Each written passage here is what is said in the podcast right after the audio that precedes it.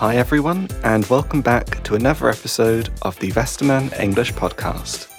I'm James. And I'm Ella. It started in America. It happens once a year, and it's getting bigger and bigger. What is it?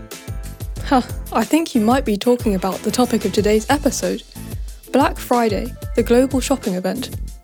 That's right. Today, we'll talk about the story and the spread of Black Friday. We'll look at sales numbers, and we'll also discuss some of Black Friday's pros and cons. Part 1 What is Black Friday?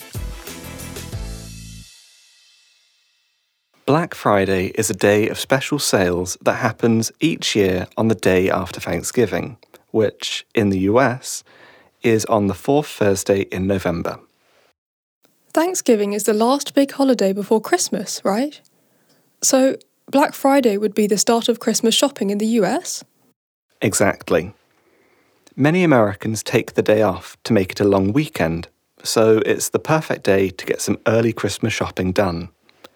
And because shops know that lots of people will be in town, they offer products at extremely low prices, hoping to attract customers. But the prices are so low that people go crazy to get a good bargain. It can often become very chaotic. Definitely. People often wait in long queues in front of stores and rush in as soon as the doors open. Sometimes, people can even fight to get their hands on the best bargains, and in the most extreme cases, a handful of people have been killed by a stampede of shoppers. It's because of this chaos that Black Friday got its name. In the 1960s, police officers in Philadelphia saw the problems that huge numbers of desperate shoppers could cause. The police had to work really hard to manage the crowds, shoplifters, accidents, traffic jams.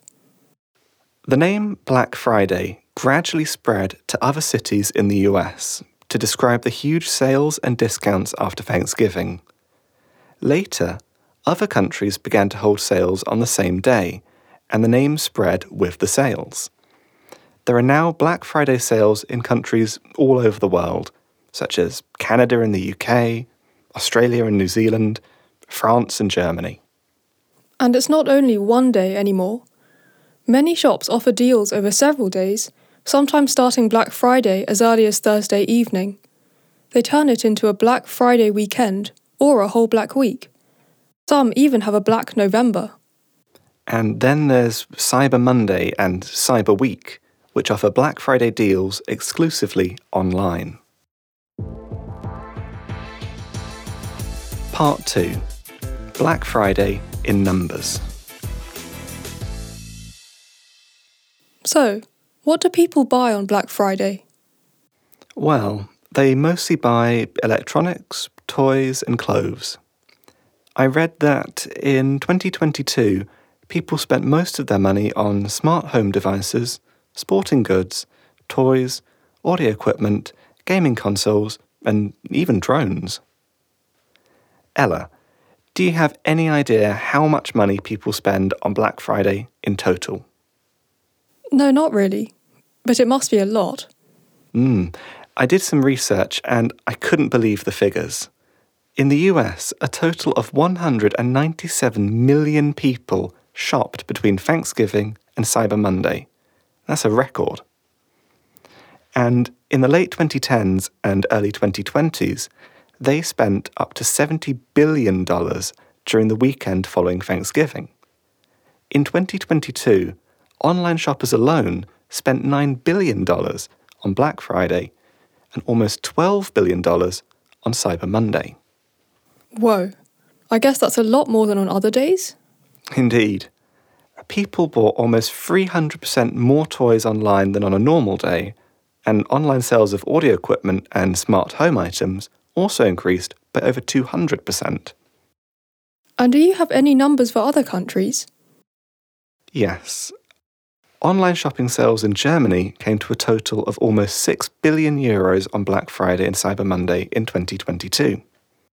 Germany has a much smaller population than the USA, of course, they do generally spend less money than US consumers on the sales days. Still, spending in Germany is much higher than on other days during the year.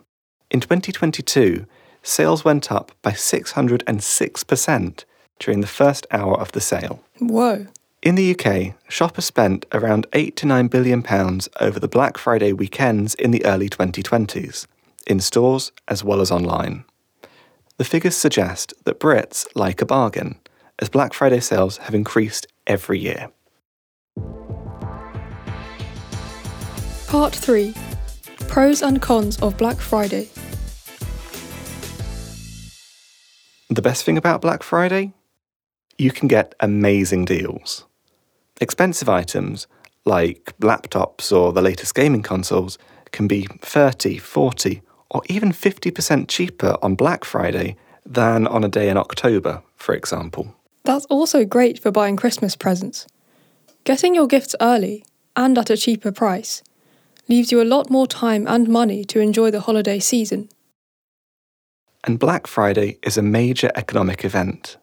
Lots of businesses make a lot of money during the sales, which means that they can employ more people and pay more tax to support schools, hospitals, and the like. On the other hand, Black Friday isn't all good news for consumers. Shops usually only have a few really big deals. Their other products are often only a little cheaper than usual, and some not at all. In fact, some shops sell items at high prices in September and October. Then they bring the prices back down to normal on Black Friday. So it looks like a good deal, but shoppers haven't actually saved any money. There's also an environmental aspect. Because the idea of getting a good deal is quite irresistible, you often buy things on sale that you don't really need. And when lots of people buy lots of things that they don't need, a lot of these things are just thrown away. Black Friday isn't even good for all businesses. Only the biggest companies can afford to make really big discounts, so big international companies make the most money on Black Friday. Smaller local businesses often can't offer these discounts and may actually lose customers during these big events. And as online Black Friday discounts like Cyber Monday become more common, even larger shops in our town centres are beginning to struggle as well. Now it's over to you. Is Black Friday a clever way to save money? Or just a misleading and potentially dangerous marketing trick? We hope you've enjoyed this episode about the big day of sales, Black Friday. Thanks for listening, everyone. Be sure to tune in next time. Bye. Bye.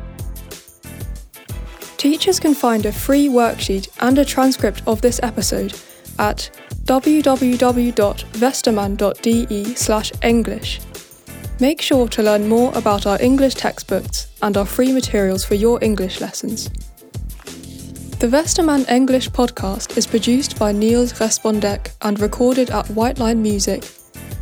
The speakers in this episode are Ella Collier and James Gough. Text by Inga Birth. Music by AudioHub.com.